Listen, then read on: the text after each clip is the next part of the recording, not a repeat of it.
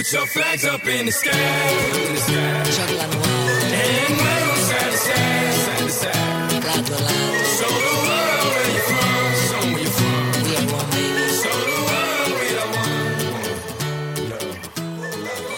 各位早上好，这里是看球者说世界杯特别之声，我是 Cedric 宋大学。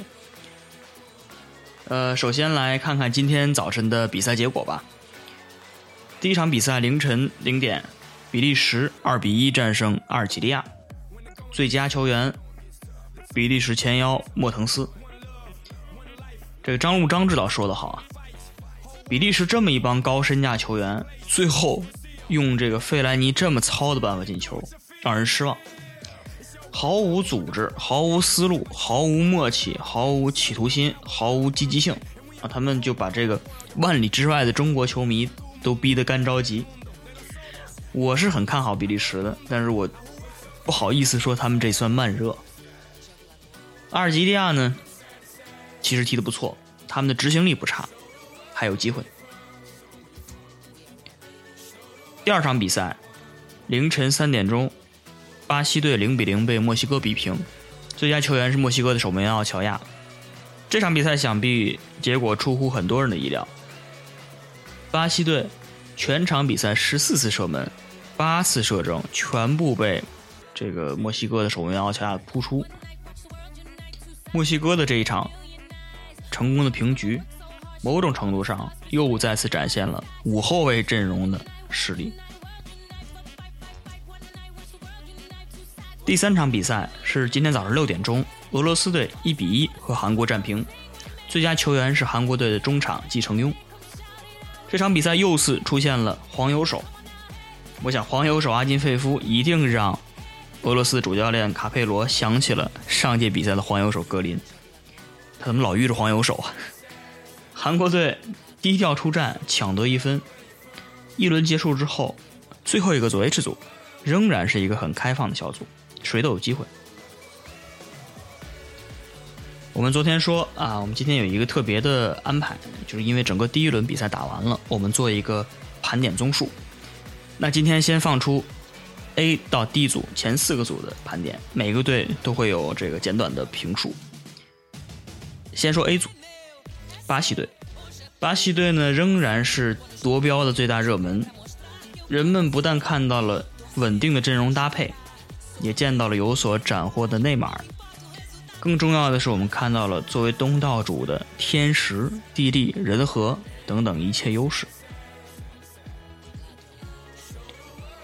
克罗地亚队揭幕战给他们的时间太短了，除了剃了平头的莫德里奇，脚脚贴地龙传中的奥里奇，气得冒烟的尼克科瓦奇之外，他们啊还有很多看点要在后两场呈现，我都等不及了。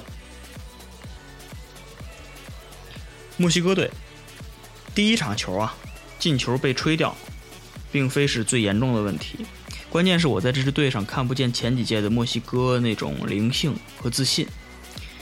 但是好在啊，他们还有执着和拼劲，今天能把巴西队逼平也是这个原因。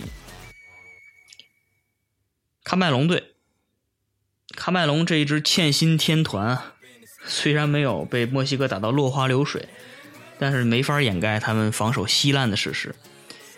三战皆负不是梦，埃托奥，请珍惜最后这两场里的每一分钟吧。再来看 B 组，西班牙队。难以想象西班牙这届比赛到第二场就要当淘汰赛开始踢了。这个可以说是其兴也勃焉，其亡也忽焉。我其实并不想这么说，因为就算这帮一代大师和名将已经看尽繁华，冠军之心不在，但起码还得要点脸面吧。荷兰队，六月十三号那一夜，范加尔没有让荷兰回到四年前，他回到了一九九五年那个属于他自己的夏天。西班牙就是那个米兰，荷兰就是那个阿贾克斯，真是快意恩仇。如果有谁能够终结 Tiki Taka 的时代，我情愿宁可是范加尔，也不要穆里尼奥。荷兰要第三场才能穿回他们的成色，可是他们的风暴啊，早就开始了。智利队，智利没有辜负人们对智利的希望，进攻猛烈、勇敢、自信。他们让世界卫冕冠军还没有碰他们就已经开始隐约不安了，这一点啊，比四年前还让人佩服。给西班牙各位大爷们秀一秀你们的企图心吧。澳大利亚队，澳大利亚队也没有辜负很多人的希望。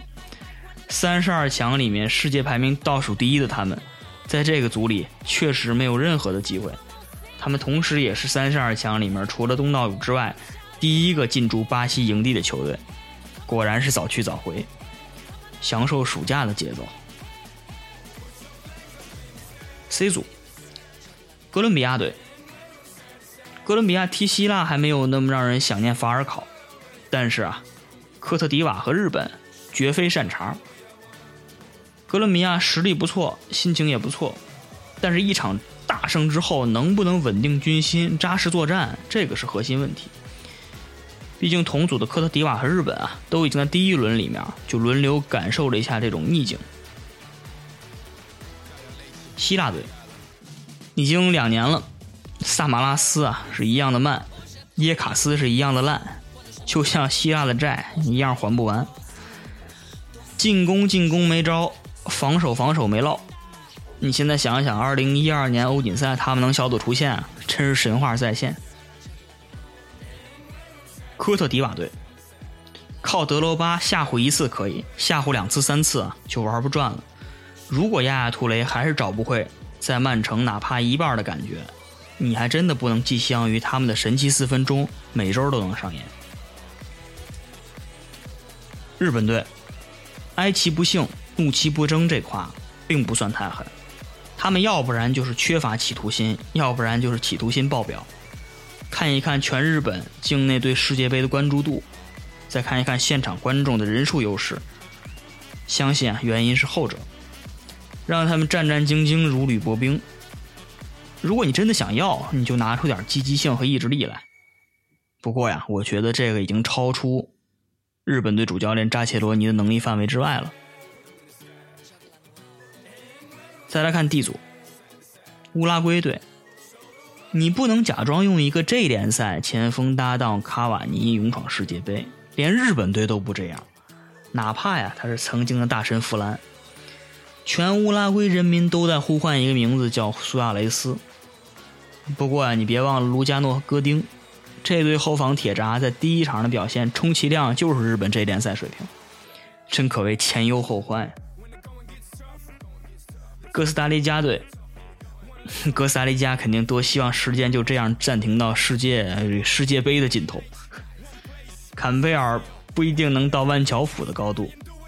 这个全球幸福指数最高的国家，看上去啊，也不像是会死磕英格兰和意大利。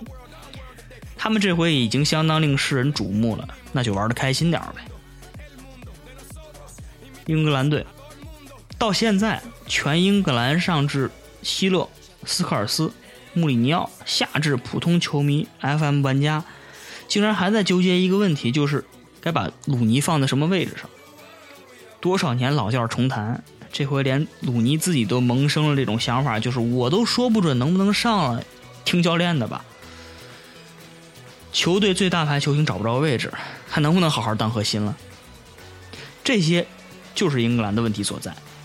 我们谈了太多鲁尼这鲁尼那，但是核心问题却没有人想想该怎么办。意大利队，意大利一个开门红二比一下来，皮尔洛这也好那也好。巴洛特利这也好那也好，任谁谁都这也好那也好，哪里还有慢热的意大利了？一切看上去都顺心顺意，简直欠指冠军马尔蒂尼生日快乐！意大利球迷们，你们还能适应这节拍吗？明天啊，我们继续送出后四个组的点评。那接下来是这个明日比赛预测，第一场球凌晨零点钟。澳大利亚队对荷兰队，澳大利亚队基本上小组出线已经无望了。但是啊，如果他们拿出这种严防死守的态度来，倒有可能给荷兰队造成一点小麻烦。所以这场我的预测是澳大利亚队小负荷兰队，输一个球，零比一。明天第二场比赛，西班牙队对智利队，这场比赛一定是明天的重头戏，因为它将直接决定西班牙队能不能小组出线。呃，我觉得西班牙队啊，这场比赛这个全力出击，但是呢，很有可能也将遭遇麻烦，因为从今天比赛中我们已经看出来，世界杯冷门似乎开始了。这个巴西队被逼平，那西班牙是不是也会遭遇到同样的问题？面对这样进攻强大的智利队，我觉得这场比赛对西班牙队来说可以说是忧心忡忡。我的预测是西班牙队将被智利队逼平，比赛结果是二比二。第三场比赛是明天早上六点钟，喀麦隆对克罗地亚。这场比赛呢是 A 组的比赛，那也将决定 A 组的出线形势。克罗地亚队在第一场揭幕战里面被巴西队意志之后呢，一定是这个有很多想重新打回来的这种感觉，而且他们的这个主力前锋效力于拜仁慕尼黑的尖刀前锋曼朱基奇也将在这这场比赛里面重回主力阵容。我想一定会给喀麦隆一个充分的教训吧。呃，这场比赛我的预测是克罗地亚队三比零，干净利索拿下喀麦隆。这昨天的预测三场里面对了一场，呃，应该说呢，这个世界杯也到了一个冷门谍报的时候了。这个，请各位朋友买彩票或者是竞猜游戏的时候，可以考虑到这个东西，因为冷门的节奏呢是不断的出来的。所以说明天的比赛呢，我的预测非常保守，啊，像西班牙打平，像这个荷兰队小胜，其实呢都是属于冷门的情况。但不管怎么说，世界杯的节奏可以说是越来越进入正轨了，有有这个很精彩的比赛，有精彩的进球，同样呢，也有平局，也有零比零，也有冷门，这个才是我们熟悉的世界杯。那好，我们明天早晨同一时间再见。